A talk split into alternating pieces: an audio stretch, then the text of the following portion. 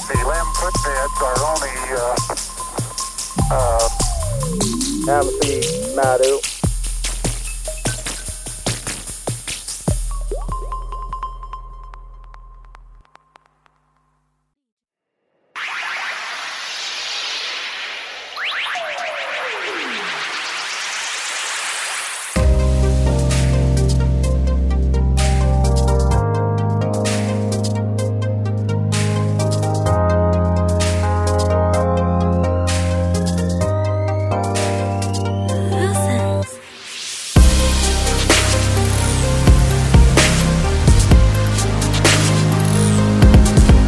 哎呀，你现在啊，我都要做了病了。你这一看书，我这就的心跳加速 啊，呼吸急促啊，怕我又看症是不是又？跟对呀、我怕你再倒一把欠回去。哎呀，这这不能不能不能不能啊！那还能总说错吗？嗯对呀对不对？哎时不时的就够了。是的， 这是大家好，我是老田儿。哎，我是他徒弟小官儿哈，嗯对的也是他教的，错的也是他教的。哎， 又说了吗？你看见没？最后还是得让我我来道歉吧。是吧 哎，对对啊，上期咱们说到哪儿了？呃，高小姐，啊，高小姐，对，高小姐嫁给这朱无能的时候已经二十岁了，这书里写了，已经二十岁了，对，而且是他亲爹 说的，是吧？这个二十岁的姑娘，我说了不算老姑娘，不算老姑娘，但是也绝对不是说这个这个正是好年华。嗯说白了，就如果说条件好点儿的话，肯定早就嫁出去了，婚嫁年龄不至于等到二十岁是过了吧？过了。嗯你比如就像换算成我们现在吧，啊，现在这个社会，小姑娘你说二十四五结婚的也很正常，嗯，对，但是你说她三十岁不结婚，现在三十岁不算老姑娘， 不算社社会发展了，对对对对，对吧？嗯哎，但是你要说你三十七八了还没出嫁呢，那就是老姑娘了。所以她那个高小姐二十岁嫁给猪八戒，相当于现在啊，她三十岁嫁的人，差不多吧？能不能这条件太好了，挑啊？干嘛呀？她条件是不差嗯啊，员外，但是员外这玩意儿，他也不是什么就是富豪，嗯对吧？就是当地一个呃名门望族，也就是那样了。嗯，啊，对，但那那再怎么嫁不出去，那也不至于。所以我说，他条件咱们可以想象，嗯就是也不差，但也对好不到哪去。肯定好不到哪去啊，不然为啥那什么猪八戒来以后所给以他干那些活儿，他他还挺那什么呢？挺满意的呢？所以绝对不是说这个，呃，而且你想嗯，他大女儿、二女儿可是嫁出去的，这老姑娘她要入赘，所以我想啊，我是这么猜想的，这一入赘也成了这高小姐，呃，结婚晚的原因了。好人家如果跟他们家门当户对的，肯定，那你入赘我不能答应你，但是。你不，你要是没人要的话， 那是那那是只能入赘的，不 一是这个意思。 也不一定是没人要啊，嗯嗯因为这个古代啊，这个你想啊，这个他生仨姑娘，一个儿子没有，他也讲究叫养呃这个养儿防老，嗯，所以身边留一个。一个女婿半个儿嘛，嗯所以一般来讲，这老姑娘啊入个赘。嗯，可是你想啊，仨姑娘她挑谁入赘啊？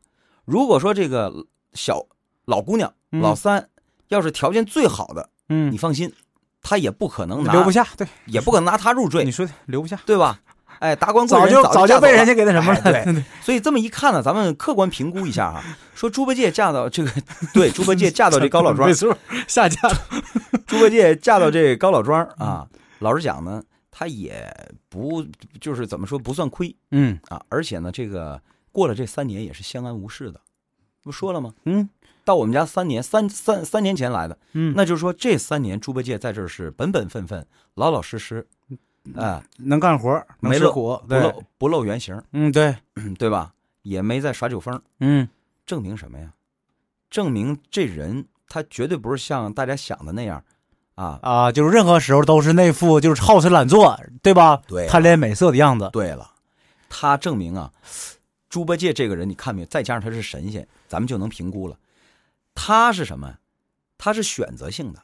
能装的时候他也会装，我是想吧我想露峥嵘的时候，我就露峥嵘；嗯。我想不露这个痕迹的时候，我就不露痕迹。你要君子我君子，你要小人我小人，而是且吧你都还会真，而且啊，你还真搞不清楚他那个好吃懒做到底是装出来的，还是他本来就那样。搞不好好吃懒做是装出来的。哎呀，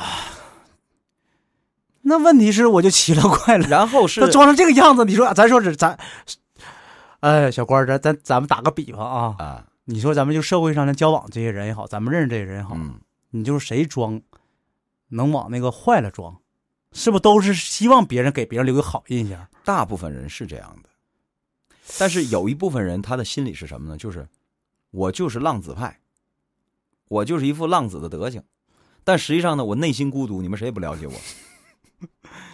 那也不用装啊，他就是那样的呀，对不对？但实际上他内心不是这样人，啊，他不是故意的不是内心他是那样的人，是你看好，要按照你的说法，应该是这个前一刻我可以当一个正人君子，下一刻我变浪子，对不对？嗯对，我要一直是浪子的话，那我不要装，我就这样的人呢。对呀、对呀、对呀、但是这猪样八戒，你你你刚才咱说说的很清楚啊你，你吧现在搞不清楚，猪八戒真正什么样，你还真搞不清楚了。你看啊，之前在上届的时候，他也是本本分分、规规矩矩的，对呀、突然间给你甩一大酒疯儿，嗯然后给弄起来了，嗯弄起来之后又本本分分、规规矩矩的，临临临了临了，临着唐僧来头半年，嗯，喷儿，他露了嘴脸了，又对吧？现了原形了，变妖怪了。嗯嗯嗯，不是，我就想啊，你就是不想跟这高翠兰过了，有必要非得让人知道自己底吗？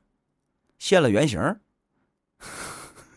现了原形是为啥呀？对啊呀、还不是为了占这份家产？你说他要是现了原形了，把这老丈人、老丈母娘弄弄弄死就完了，对对对对，他把这对高小姐也弄死就完了。不是把这个老丈人和老丈母娘弄死，然后把高小姐带到自己洞里去，不就完事儿了吗？这不也行吗？对呀、没有，他可倒好，你看他干嘛了？露了嘴角之后，他回去了，他回去了，嗯，哎，我隔人插我来一趟，是啊吧对？，隔山擦火来一趟，干嘛呢？这事儿奇怪不？ 然后我把这儿撂着啊，咱再说唐僧。我问你，唐僧不是故意奔着高老庄来的吧？那是肯定不是故意奔着来的，哎他就是怎么说呢？哈，他就是路上看哪儿方便，他就搁哪儿啥呗。你说的对，唐僧不是故意奔着高老庄来的，但他走到高老庄了，这是什么意思还不清楚吗？说明高老庄在唐僧取经的路线上。没错儿啊， 那是肯定的呀。哎，这时候你想明白了吧？猪八戒为什么回到云栈洞，时不时的回来看一眼，时不时的回来看一眼？你这就有点像当初那个这个高老庄这个位置，应该像当初三国的时候那个荆州似的，是吧？必经之地，嗯，必经之地。说白了，你说他是回来看高翠兰来了，还是回来看唐僧来没来呀、 因为你知道啊，在这之前啊，在这之前，那也说得通啊。观音菩萨对啊呀、来收这个猪八戒的时候，请注意他是在哪收的呀？可不是在高老庄碰上猪八戒了，那对这个对，对对对对是吧？对，而且电视剧里演的是那是一天的事儿，书里面写的什么呀？书里面观音菩萨从这个灵山呢，一直到这个长呃这个长安城，嗯，也不是一天就飞过去了。对呀、如来佛特意嘱咐他了，不让他使神通，让他半云半雾的过去嘛。干嘛呢？顺便让他看一眼，就是这在一路上，对，有没有能用得上的？所你以就帮着划拉点人儿。所以可以想象，观音菩萨走了也不是一天两天，但是具体多长时间，嗯这这个书里确实没写。可是通过猪八戒这事儿，咱基本上能够推算出来，嗯观音菩萨点化他的时候，他是没到高老庄去的，嗯嗯嗯到唐僧来，嗯唐僧从唐呃长安城到这高老庄，大基本上走了半年，对吧？嗯，那对也就是说，那也就是说，基本上，呃，三年再减去半年，就两年半。嗯也就是说，观音菩萨从遇着猪八戒到从猪八戒这儿云栈洞嗯走到长安城，大概也就是两年半以里这个时间。嗯他一定是碰到观音菩萨以后，然后对吧？嗯观音菩萨点化他了嘛，而且告诉他你得吃斋，吃素把斋。嗯他还真就吃素把斋，因为因为他因为这是他老丈人说的，他老丈人在原文里说了，对对对对对，说他是要吃素的，要那个时候吃人的话， 那不就早不就那什么了？荤他也不吃，嗯就是他这食量大，但是好在他吃，这这是老丈人说的，说他食量大，但是好在他吃素，嗯，